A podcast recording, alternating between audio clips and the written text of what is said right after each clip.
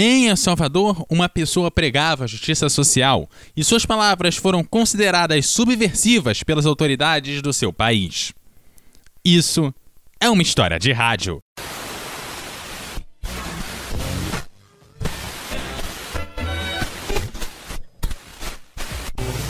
História de rádio.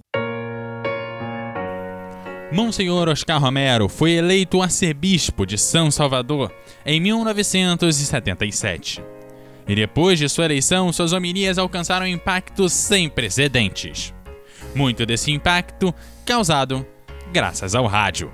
Uma vez mais, tenho que lamentar el que continue a repressão em contra de um sector del pueblo salvadoreño e se trate de encubrir a verdade de estos hechos sangrientos. Sua voz chegava a todo o país, graças à emissora do Arcebispado. Era também o programa mais escutado em El Salvador. Mas engana-se quem acreditava que era por uma razão pastoral. A uma niñita de dois anos de idade e a outra de oito se la llevaron con rumbo desconocido. También les destruyeron sus ranchitos a varios campesinos, machetearon cerdos y otros animales domésticos. El Salvador vivia um tempo de repressão e censura, com meios controlados. E foi entre governos militares e democracias fictícias, que excluíam a participação das organizações populares, que as homilias de Monsenhor Romero se transformaram em um espaço de informação e orientação para o povo. Conta-se que aos domingos, amigos e inimigos ouviam Monsenhor Romero.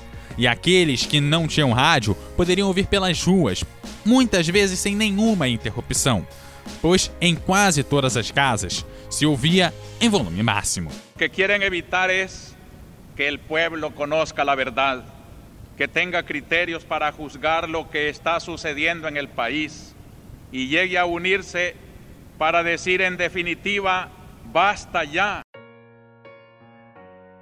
Romero denunciava as violações aos direitos humanos e criticava a crescente violência que assolava o seu país. Criticava tanto a violência vinda dos militares e paramilitares quanto aquelas vindas das organizações de guerrilha. Mas eram os setores mais duros do exército e a oligarquia econômica e social que viam ali uma ameaça cada vez maior. O arcebispo dizia que seu compromisso era em favor do povo e que tinha motivações exclusivamente religiosas.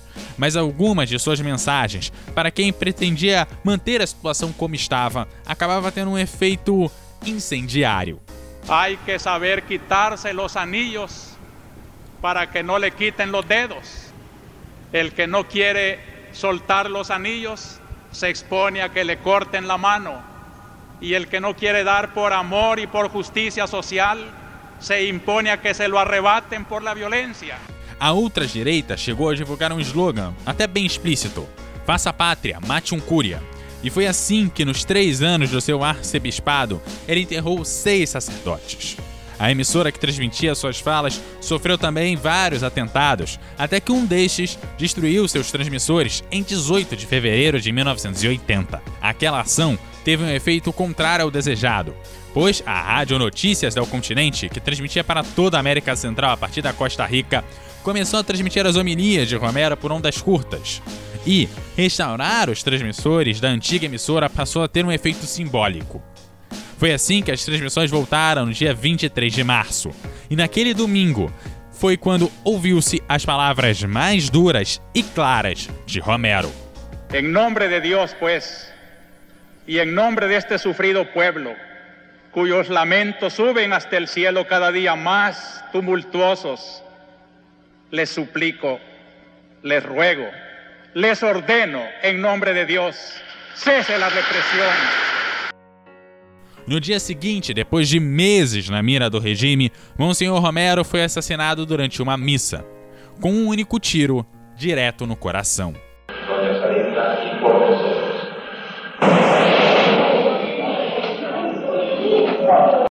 O funeral de Monsenhor Romero foi a última manifestação pacífica em El Salvador, e a partir dali foi feita a escolha pela batalha armada. Assim, o país entraria em uma guerra civil que duraria 12 anos e custaria 80 mil vidas.